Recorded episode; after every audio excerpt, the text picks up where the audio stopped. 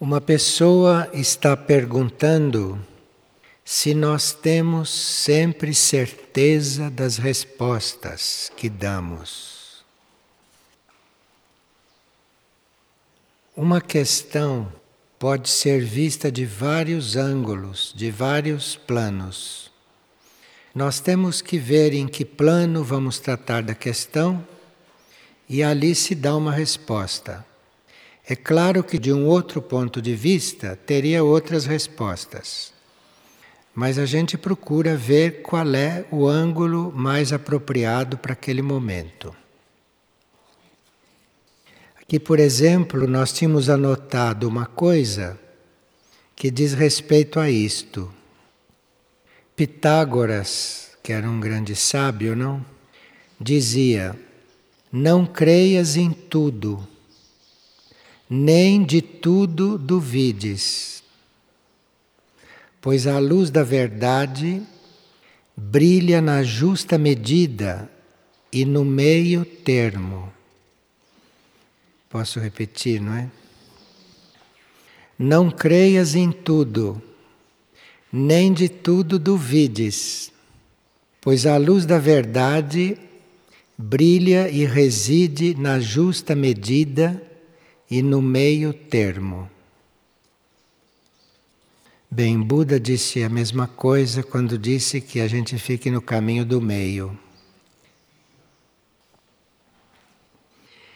E uma pessoa está perguntando se a entrada da Terra na nova era vai provocar mudanças no sistema solar. Bem, não é a Terra que produz mudanças no sistema solar e nem a Terra que vai entrar sozinha na nova era. Essa grande mudança não está acontecendo só com a Terra. O universo é um todo orgânico, de forma que qualquer movimento, qualquer alteração no universo reflete em todas as suas partes. Como nós somos habitantes da Terra neste momento, nós falamos muito em nova Terra, em nova era e tudo isto, do ponto de vista de quem está na Terra. Agora, se nós estivéssemos no Sol, nós falaríamos do ponto de vista de quem está no Sol, aí incluir a Terra também. Nós não podemos incluir o Sol porque não temos a visão solar, só temos a visão terrestre. Então falamos de nova terra, de nova era, tudo do ponto de vista da terra. Porque não temos o ponto de vista solar, não temos o ponto de vista do sistema todo. Mas, claro que o universo inteiro está passando por uma crise, e isto reflete, portanto, na Terra. Agora, a Terra em si deve se sutilizar. A Terra chegou no seu mais denso grau material e daqui por diante ela deve ir se sutilizando. Ela deve ir fazendo o caminho do retorno para a imaterialidade. E isto deve estar acontecendo também, num certo sentido, com o universo. Os universos também desaparecem. Não é só um planeta que desaparece. Um universo, uma certa altura, começa também a desaparecer, para que surja um outro universo. De forma que, se a Terra vai se sutilizar, isto não deve ser um fato só da Terra. Isso deve ser um fato de todo o universo onde a Terra se encontra. E uma pessoa diz que dois anos atrás ficou gravemente doente e ficou no plano astral por várias horas e que depois ele renasceu. E se com isso o karma que deveria ser resgatado de doenças nesta vida se esgotou. Não, uma coisa não tem nada a ver com a outra. Se você ficou no plano astral por várias horas, você diz que depois você renasceu, isto deve ter sido um fato que ajudou você a se transformar muito.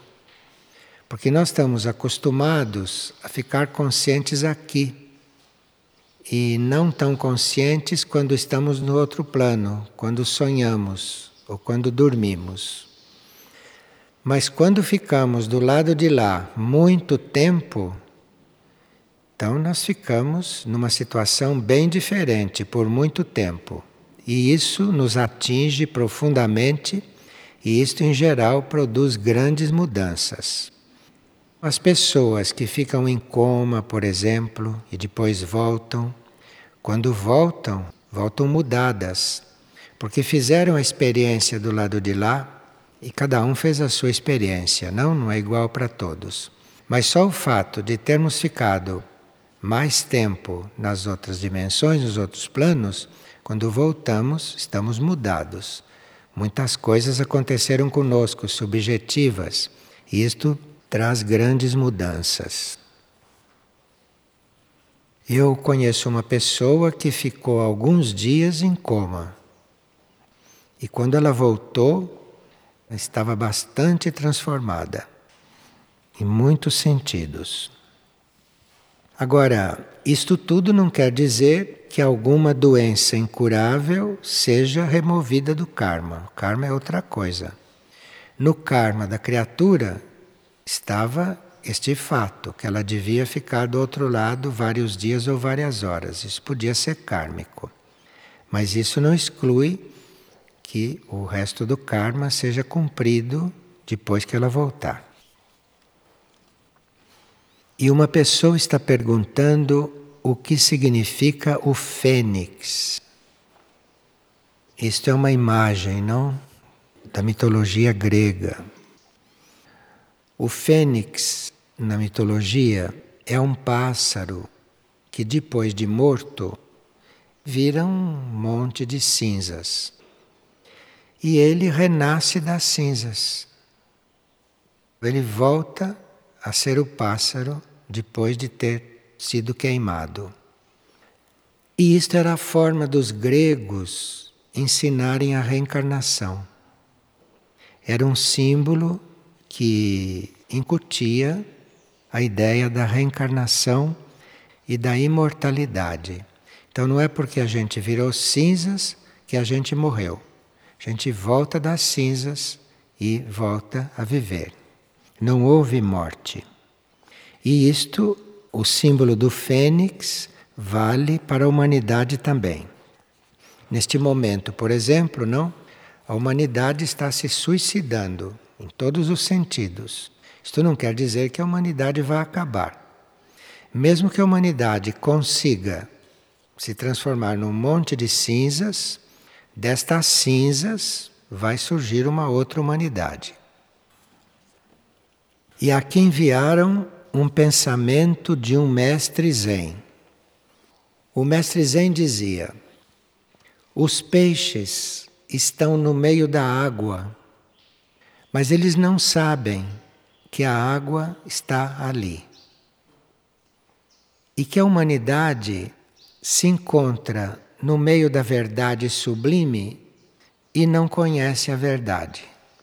Então, os mestres zen diziam que nós somos praticamente como os peixes. Assim como os peixes não têm a noção do oceano, nós também não temos a noção da verdade na qual nós existimos. Qual seria a forma mais evolutiva de um grupo estar em uma audição? Dessa audição de CDs que se fazem regularmente. Então, numa audição, nós estamos muito atentos àquilo que de novo a audição pode trazer. Ou então, reconhecendo os pontos que nós já conhecíamos como uma necessidade de nós recapitularmos. Porque hum, o trabalho espiritual se dá através da repetição. Nenhum trabalho espiritual é novidade. O trabalho espiritual começa quando nós começamos a sentir a repetição. É aí que começa o trabalho. Porque se você sente a repetição, é porque algo já ficou gravado em você. E ali você vai poder aprofundar aquilo, vai poder trabalhar mais, vai poder ampliar. Porque por mais interessado que a gente esteja em uma lei espiritual, quando a gente ouve pela primeira vez, aquilo não significa que penetrou. Aquilo só vai penetrando é com a repetição. Então, numa audição, nós temos que distinguir aquilo que era novo e aquilo que é repetido. Porque o repetido quer dizer que ainda tem coisas para ser trabalhada. E uma pessoa pergunta: o que aconteceu com os essênios, aquele povo que viveu durante alguns séculos? E assim como ninguém sabe como surgiu, ninguém sabe como desapareceu. Os essênios eram intraterrenos que vieram à superfície por alguns tempos. Tomaram corpo físico e vieram para a superfície porque eles tinham que dar um impulso na humanidade.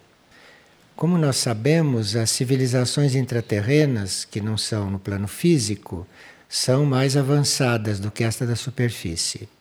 Então houve um momento que, para a evolução da superfície poder continuar, um grupo de essênios surgiu, um grupo de intraterrenos, tomou corpo e viveu aqui.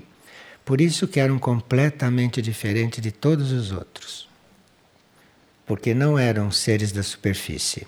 Aliás, viviam uma vida completamente diferente de todos.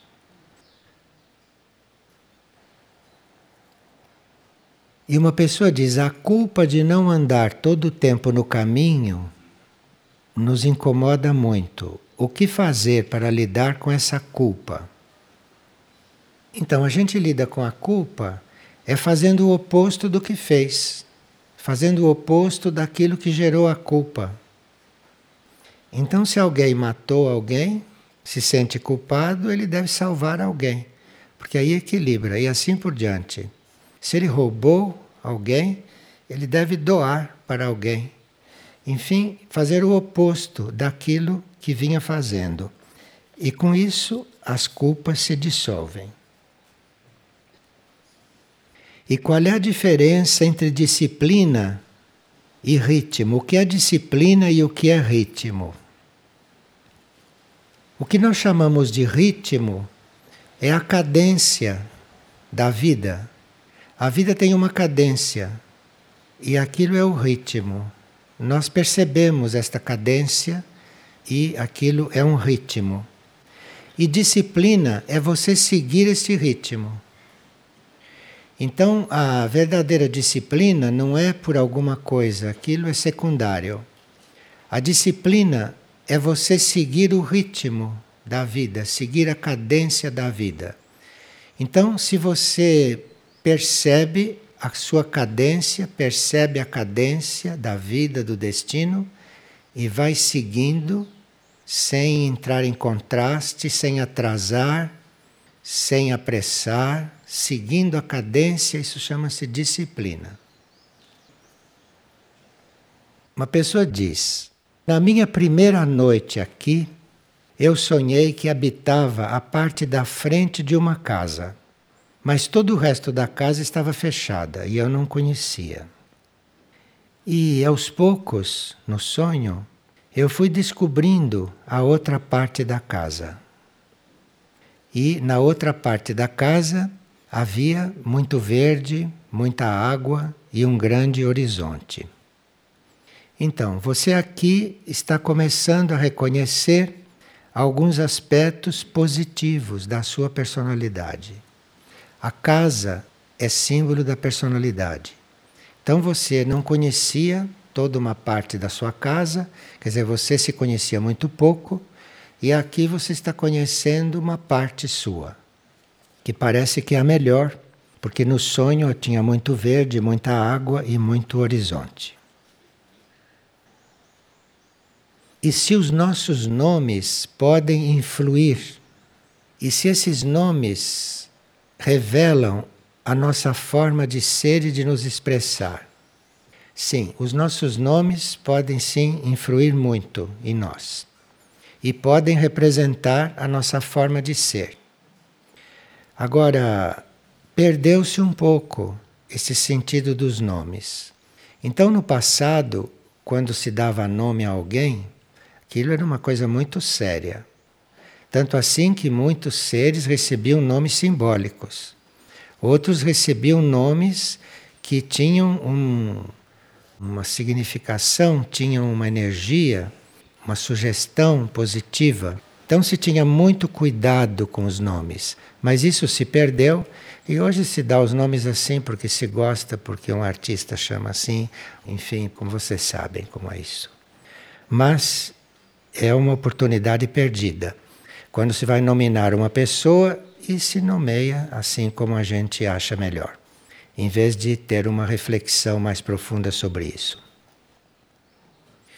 E esta pessoa diz que nas antigas escrituras, os nomes de muitos seres dedicados à vida de Deus eram simbólicos.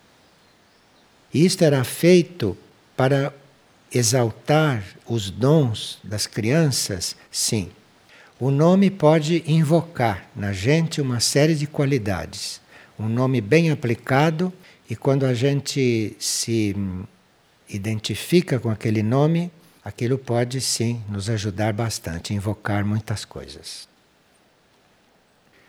E uma pessoa estranhou muito porque estavam trabalhando e apareceu uma cobra. Que isto queria dizer? Quer dizer que as cobras fazem parte dos reinos da natureza e que nós temos que aprender a vê-las com naturalidade. Quando elas aparecem, recebê-las naturalmente. Não precisa mexer com elas. Há pessoas que acham uma coisa muito extraordinária ver uma cobra, ficam muito impressionadas. E na hierarquia cósmica, o que é Deus? O que nós chamamos de Deus é a consciência única. O que nós chamamos de Deus é o todo. Então Deus não está na hierarquia cósmica. Deus é a hierarquia cósmica também. Esse nome, na nossa compreensão, quer dizer o todo. Tudo está em Deus. Deus está em tudo. Então Deus é tudo. Então não é parte de uma hierarquia. As hierarquias todas estão em Deus. E quando Jesus falava do Pai, do que que ele falava?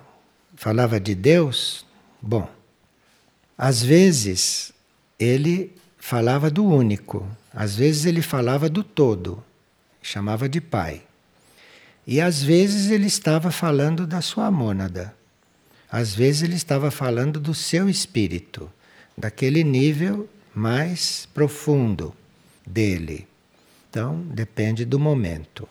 Agora, não é muito simples reconhecer quando está falando de uma coisa ou de outra, a não ser pelo sentido geral do que está sendo dito. E por que nos é pedido, pergunta uma pessoa, para não desafiarmos o mal? Haveria consequências imprevisíveis se desafiamos o mal? Bem, a lei é a gente não se ocupar dele. Não precisa se ocupar do que é mal. E você também não precisa lutar contra o mal. Você acende a luz em você que o mal se dissolve. Então você não se ocupa do mal, você se ocupa da luz em você. Você procura a luz em você, procura estimular a luz em você, acender a luz em você e não se ocupe do mal. Deixe o mal onde está fazendo o trabalho dele. E por que que uns pássaros vivem em regiões onde tem alimento e outros vivem em lugares áridos, sem comida, ou perto das cidades? Então, o reino animal também tem karma. E o karma do reino animal é dividido pelas espécies animais. De forma que há espécies animais que têm vida mais difícil do que as outras. Mas aquilo é o karma do reino animal que está distribuído entre as espécies. Enquanto cada animal não é individualizado, enquanto cada animal não tem um princípio de alma, então ele entra no karma da espécie dele. E o karma da espécie dele está dentro do karma de todo o reino animal. O karma do reino animal não é muito bom, porque os animais, no princípio, trucidavam o reino humano.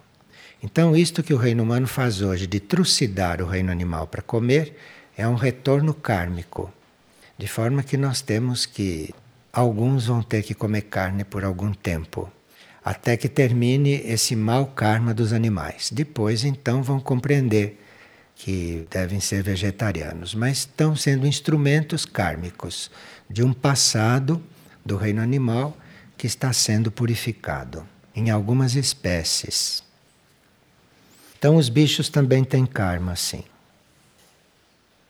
Agora, quando eles são individualizados, quando já está nascendo uma alma, além do karma da espécie, eles já começam a ter o próprio karma. De forma que quando um bicho está aos nossos cuidados, ele está começando a ser estimulado a se individualizar. Porque como nós temos uma alma, como nós somos um indivíduo, um animal em contato conosco sente o estímulo para ser um indivíduo também. Então, nós somos muito responsáveis pelo estímulo que damos aos animais. E dependendo do estímulo que damos ao animal, será a qualidade da alma dele. Então, há animais que se individualizam, animais que criam a alma através da energia do amor, quando eles são amados. Mas há animais que criam a sua alma através do sofrimento. E claro, aquilo vai ser uma alma diferente de uma alma criada por amor. E quando esses animais de hoje, não quando este reino animal for reino humano em um outro planeta, as almas foram feitas aqui. De forma que nós somos muito responsáveis pelos animais, muito mais do que temos consciência. E como distinguir a nossa voz interior daquilo que são os nossos pensamentos ou a voz interna do nosso ego? Não tem como confundir, porque quando a voz é do eu interior, é algo que a gente nunca escutou, a gente não sabia. Nunca um eu interno diz a gente uma coisa sabida. O que o eu interno diz é totalmente novo para nós não só totalmente novo, mas perfeito para a gente ouvir naquele momento. O que vem de dentro, o que vem do eu interno, é na exata medida que nós necessitamos. Não tem nada mais e nada menos. É perfeito. É um dos símbolos da perfeição. É quando você tem esta mensagem interna. De forma que não tem como confundir com o pensamento que a gente está tendo e que emerge. Não tem como confundir isto. Pensamento nosso é uma coisa requentada. São todas coisas conhecidas, embaralhadas e sintetizadas. Então, isso é o nosso pensamento. Não tem como confundir com a voz do eu interno. E uma pessoa diz que gostaria de voltar a ter um sono tranquilo sem ter insônia na madrugada. Bem, sono tranquilo é uma coisa e não ter sono na madrugada é outra coisa. Né? Nós podemos, por exemplo, não ter mais sono depois das duas e meia da manhã, por exemplo, porque já começou o dia. E aquele é um momento melhor para a gente estudar, é o momento melhor para a gente estar em silêncio, é o momento melhor para a gente estar recolhido, porque nós já nos desligamos, já reposamos dos movimentos e dos ritmos do dia. Então, se alguém não consegue dormir depois de duas e meia, isto pode estar querendo dizer a ele que é a melhor hora para você estar diante de si, para você estudar, para você resolver as suas coisas. É um bom momento para isso. É o momento em que as ideias internas podem vir com mais nitidez. e que mesmo as ideias nossas que possam surgir, nós estamos mais em condições de observá-las para ver o que são, porque estamos vindo de algumas horas de sono. Então o cérebro está repousado e aquele momento é o momento em que geral a gente tem mais lucidez. Por isso que das duas e meia da manhã em diante é muito bom para estudo, para reflexão, enfim, para os trabalhos espirituais que a gente faz. E também porque todos os outros normalmente estão dormindo. E se os outros estão dormindo, há mais sossego, não é? num certo nível. Então é o melhor horário mesmo para a gente fazer certos trabalhos. E uma pessoa estava dormindo e às duas horas da madrugada, então à noite, ela percebeu uma presença que lhe entregava na sua mão direita um papel. E ela abriu os olhos, um pouco sobressaltada e surpreendida por aquela presença. Em seguida, acendeu a luz, abriu as cortinas e não sentiu mais nada. Se essa presença tivesse dado a você uma instrução direta, talvez você fosse ficar muito aflita, porque só dele ter te passado um papel, você já fez tudo isto, não é? Imagina se ele tivesse falado com você claramente, né? E se ele te entregou um papelzinho e colocou na sua mão direita, é sinal que ele lidou com você internamente, que você foi avisada de que recebeu o recado. Você não sabia o que estava no papel, mas simbolicamente ele disse que você recebeu o recado, internamente falando. Há muitas pessoas que não compreendem por que, que não são ajudadas conscientemente, porque todos nós somos muito ajudados, né?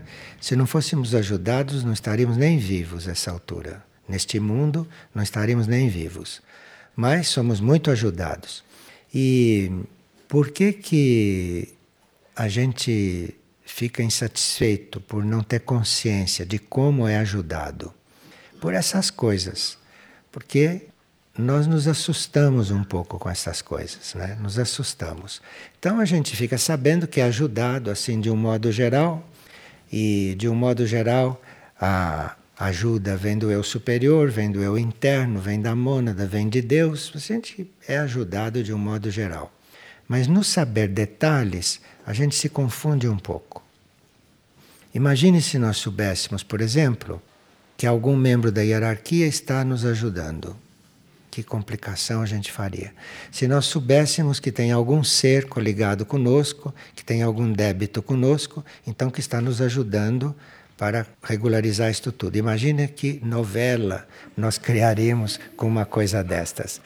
De forma que nós somos ajudados e isto basta. Mesmo porque, se nós soubéssemos, por exemplo, por quem estamos sendo ajudados, nós não daríamos mais paz para esta criatura. E já que a gente está conversando dessas coisas, não? Esses seres que nos ajudam, eles nos ajudam porque, porque ajudam, não é por nós, nem por nenhum motivo que nós ajudamos alguém. Eles ajudam porque faz parte do todo ajudar, faz parte do todo colaborar. Então não há nenhuma complicação. E se você começa a individualizar esta ajuda, é como uma perseguição nos planos internos. Aquele ser já começa a ter que empregar tempo, energia, consciência em qualquer solicitação, de forma que é melhor não saber nada e só saber que é ajudado e ter gratidão ao único. A gratidão vai toda para Deus, porque nenhum ser que nos ajuda realmente espera gratidão. Não só não espera gratidão, como não faz aquilo para ter gratidão. É aqui na Terra que, quando a gente ajuda alguém, quer que aquele seja grato. Um ser superior nem pensa nisso. Um ser superior ajuda e pronto. Se você é grato, ele nem está prestando atenção nisto. Se você é grato, isto é bom para você, não para ele. E se você é ingrato, é mal para você, não para ele.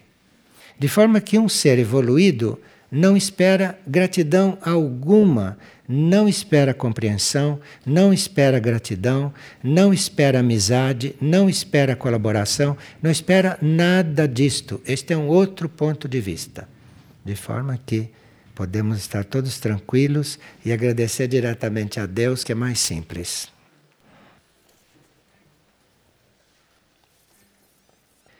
E uma pessoa diz que no livro És Viajante Cósmico está escrito que a mente humana é um labirinto de imagens e de fantasias que pode elevar ou degradar a alma. E ele diz: Mas se a alma é um núcleo tão potente, como está explicado em tantos CDs, como é que a nossa mente pode degradar a alma. Muitas almas ainda estão no nosso plano mental, no nosso nível mental, no mental superior, no mental abstrato, não nesse mental pensante, no mental superior. Muitas almas estão lá fazendo a transição para o plano intuitivo, mas há muitas almas ainda no plano mental superior. De forma que as almas estão no ambiente mental superior. De forma se a mente não está ordenada, se a mente não está pura, se a mente não está tranquila, isto não forma um bom ambiente para a alma. E enquanto a alma está no mental, ela pode estar ajudada ou não pela qualidade da nossa mente. Agora, a alma evoluindo, ela vai subindo e vai passando para o nível intuitivo. Mas nem todas as almas estão já estabilizadas no nível intuitivo. E a pessoa está perguntando: quando nós falamos de mundos distantes, nas partilhas anteriores, nós estávamos nos referindo a planetas ou a estrelas? Em alguns momentos, sim. Mas o termo mundos distantes, na realidade, são níveis dentro de nós. Então, mundos distantes é o nosso mundo interior. O nosso mundo nas suas diferentes nuances, os vários mundos também que nós temos dentro de nós. E quando nós falamos de mundo distante, mas estamos nos referindo dentro de nós, nós estamos nos referindo àquela parte nossa que realmente pode colaborar com o planeta. É nos nossos mundos distantes, isto é, é no nosso mundo não consciente, distante da consciência, é ali que nós somos realmente considerados a redenção do planeta nos nossos mundos superficiais, nas nossas camadas superficiais, nós estamos um pouco longe de colaborar para a redenção do planeta. Mas nos mundos distantes, nesses nossos níveis mais profundos, ali nós somos a redenção do planeta. É ali que o planeta se redime em nós. E é ali também, no nosso mundo distante, é que nós nos reconhecemos como uma luz. E segundo esse livro, uma luz ligada à hierarquia espiritual. Então tem um nível nosso, no nosso mundo distante, onde nós nos sentimos ligados à hierarquia espiritual, como luz. De forma que esta busca dos mundos distantes é muito importante na nossa vida. E é através desses níveis nossos, é através desse nosso mundo distante, é que nós começamos a transcender não só as fronteiras da nossa consciência pessoal, como também da consciência do planeta onde estamos.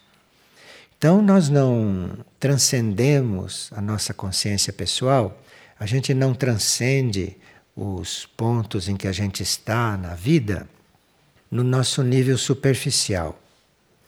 Não é na nossa personalidade que nós vamos transcender as nossas fronteiras pessoais, que nós vamos nos alargar e nos ampliar. Não. Nós vamos conhecer esta ampliação é nos nossos mundos distantes, é no nosso centro. E ali, nesse mundo distante, nós já começamos a contatar os mundos distantes, materialmente falando, ou de uma outra forma. As outras auras planetárias e assim por diante. E o livro diz ainda, não? Que a nossa escola interna é justamente nós irmos além dos limites nossos e deste planeta. E quando começamos a ir além dos nossos limites, quando começamos a ficar bem tranquilos no nosso mundo distante, e quando começamos a transcender os limites do planeta, esse trabalho não acaba. A escola continua e nós vamos transcendendo o sistema solar e vamos conhecendo os mundos distantes realmente, fora de nós. E isso tudo é o que a gente chama de ser viajante cósmico. Então, viajante cósmico, segundo o que estávamos estudando, não é você tomar uma nave e ir para algum lugar. Mas ser viajante cósmico é você estar transitando por esses mundos dentro de você, a partir do seu interior. E depois, então, conhecendo outros mundos internos. E se nós começamos a viajar por esses mundos, nos damos conta que vamos encontrar nesses mundos aquilo que se chama de não saber. Porque a gente pensa, não é, que quando vai para os mundos distantes, que a gente fica sabendo de muitas coisas. Quando a gente vai para os mundos distantes, a gente aprende a saber nada. Porque este é o ponto. Não é ficar sabendo de coisas, é você realmente não saber nada. Porque quando você não souber nada, aí você está pronto para receber aquilo que tem que ser realmente impresso em você. Então, quando nós vamos aderindo aos mundos distantes, quando vamos procurando os mundos distantes, nós vamos entrando num estado de consciência que transcende tudo isto que nós sabemos. E a uma certa altura, a gente constata que nada sabe. E este que é o ponto exato de estar pronto para ser viajante cósmico. Quer dizer, você nada sabe. Chegar a esta vivência, a esta conclusão. Aí você está pronto para viajar. Aí então você pode chegar a um estado em que você aparentemente não está fazendo coisa alguma, não? Que, que começa essa experiência da contemplação. Então, no fundo, é um livro contemplativo se nós soubermos usá-lo, se nós tivermos este livro como uma, um instrumento de estarmos em silêncio, de estarmos quietos no nosso mundo distante.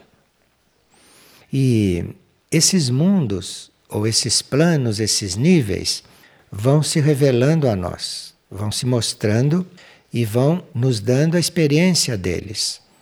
Nós vamos entrando nesses mundos, vamos transcendendo a nossa consciência humana, depois vamos transcendendo, como vimos, não, a consciência do planeta, e para isso nós precisamos de ter muito bem estabelecidas em nós duas qualidades: a qualidade da ousadia e a qualidade da prudência.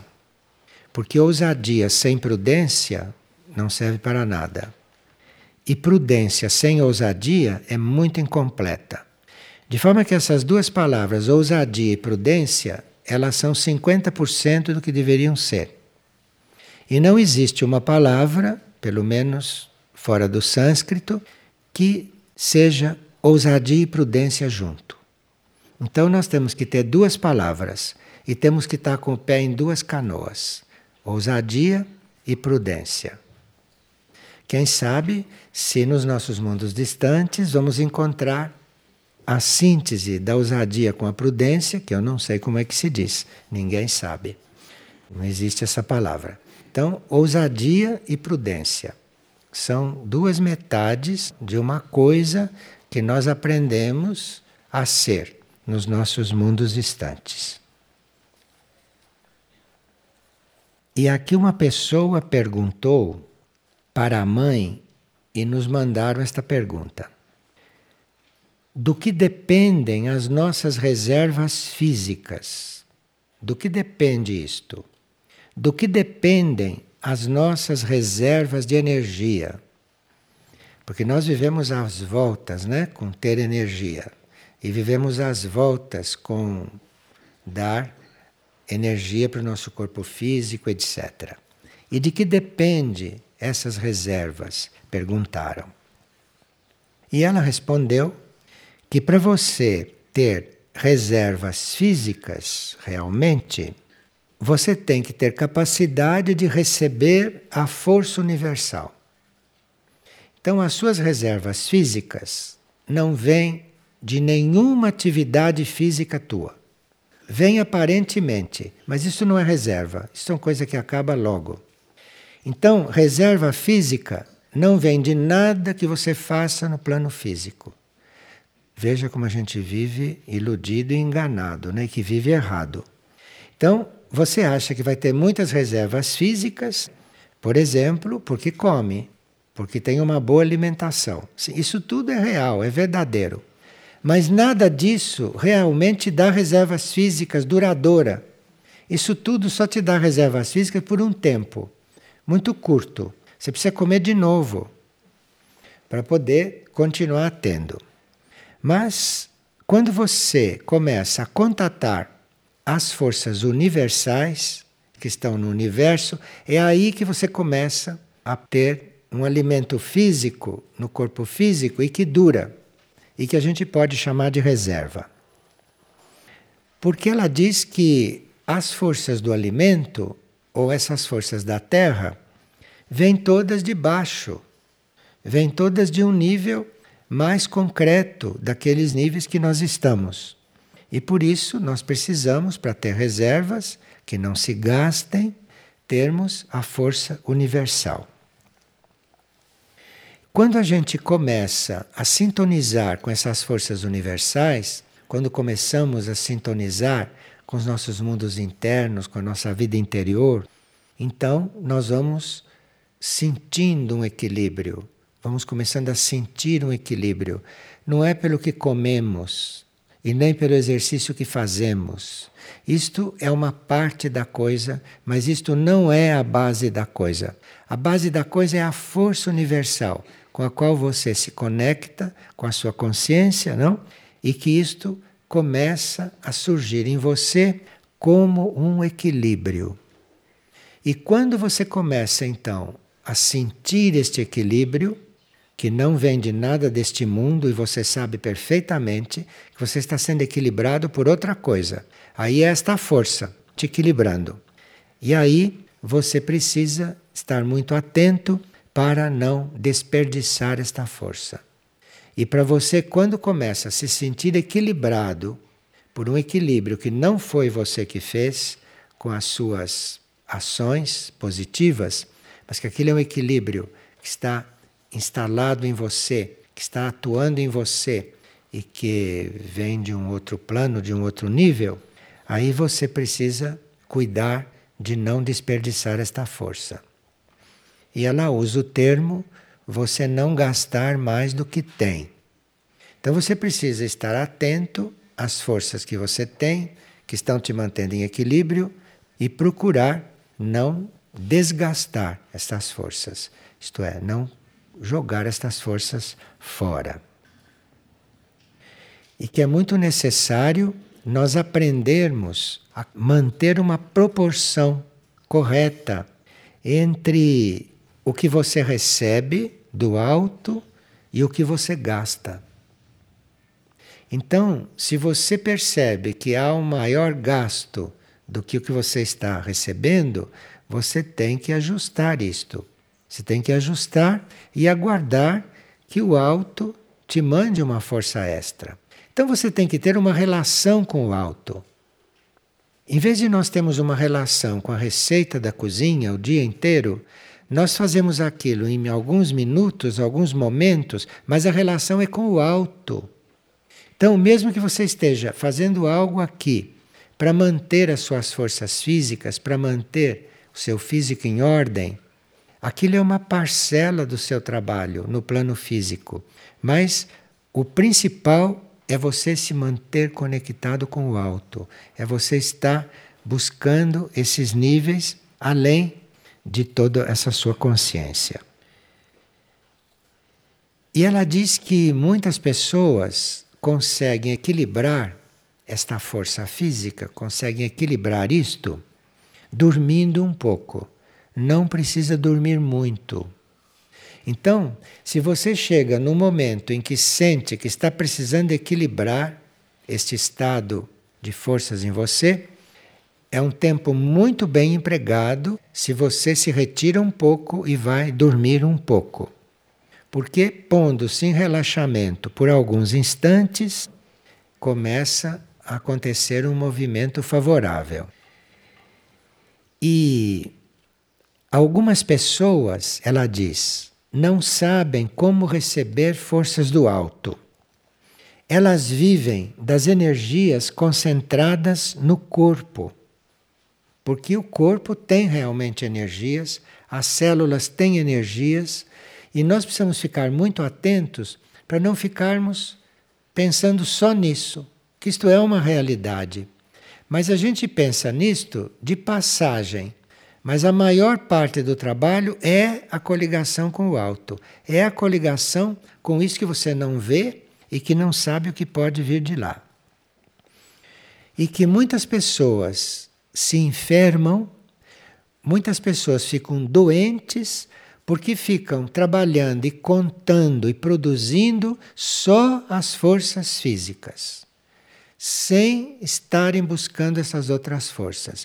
E o resultado é que o corpo físico adoece, porque o corpo físico não pode viver só das forças que ele gera. O corpo físico não pode viver só das forças materiais daquilo que vem da terra, daquilo que vem do plano físico. O corpo físico, para estar em saúde, precisa de tudo isso que você dá para ele aqui da terra, mas ele precisa da força do alto. Então, se ele não tem as forças do alto alimentando as células, ele adoece. Então, está explicado. Porque você pode aparentemente não dar motivo algum e ficar doente. É uma humanidade doente esta. Porque mais cedo ou mais tarde alguma doença aparece. E não existe ninguém totalmente são. E não pode existir porque o plano físico não vive só de força física. E se você não tem esta conexão com o alto, se você não vai bem conscientemente contar com essas forças do alto, falta no corpo físico um tipo de alimento que não permite que sem ele continue sadio. Aqueles que aprenderam a canalizar essas forças do alto para o seu corpo físico, então podem até não ter um corpo físico totalmente sadio, porque não sei se há um corpo físico totalmente sadio durante toda a encarnação. Mas, mesmo que ele não consiga se manter permanentemente sadio, ele se está coligado e recebendo forças do alto regularmente, forças universais, ele pode durar como corpo vivo mais do que a média humana. Então, se existe uma média humana de vida física, e se um corpo começa a ultrapassar aquele limite, que é um limite geral, é porque ele está assimilando forças que não são físicas, senão ele não podia permanecer mais do que aquilo que é a possibilidade média e normal do físico.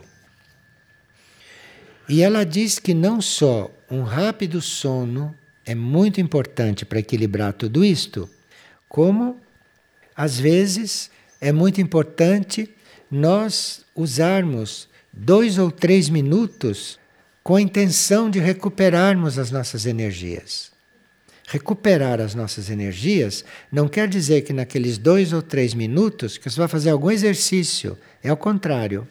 Você vai recuperar suas energias, por exemplo, dedicando dois minutos a um silêncio, dedicando dois minutos a um contato, dedicando dois ou três minutos a uma relação com essa vida universal, com esta vida do cosmos. Para, para dois minutos e fica em contato com isto, fica em relação com isto. Ela diz que isto é de um valor imenso para o corpo. Poucas pessoas fazem isto, não? As pessoas param um pouquinho para descansar, para repousar, para relaxar, mas não param para fazer esta coligação. Que por um instante que aquilo é muito importante para o corpo.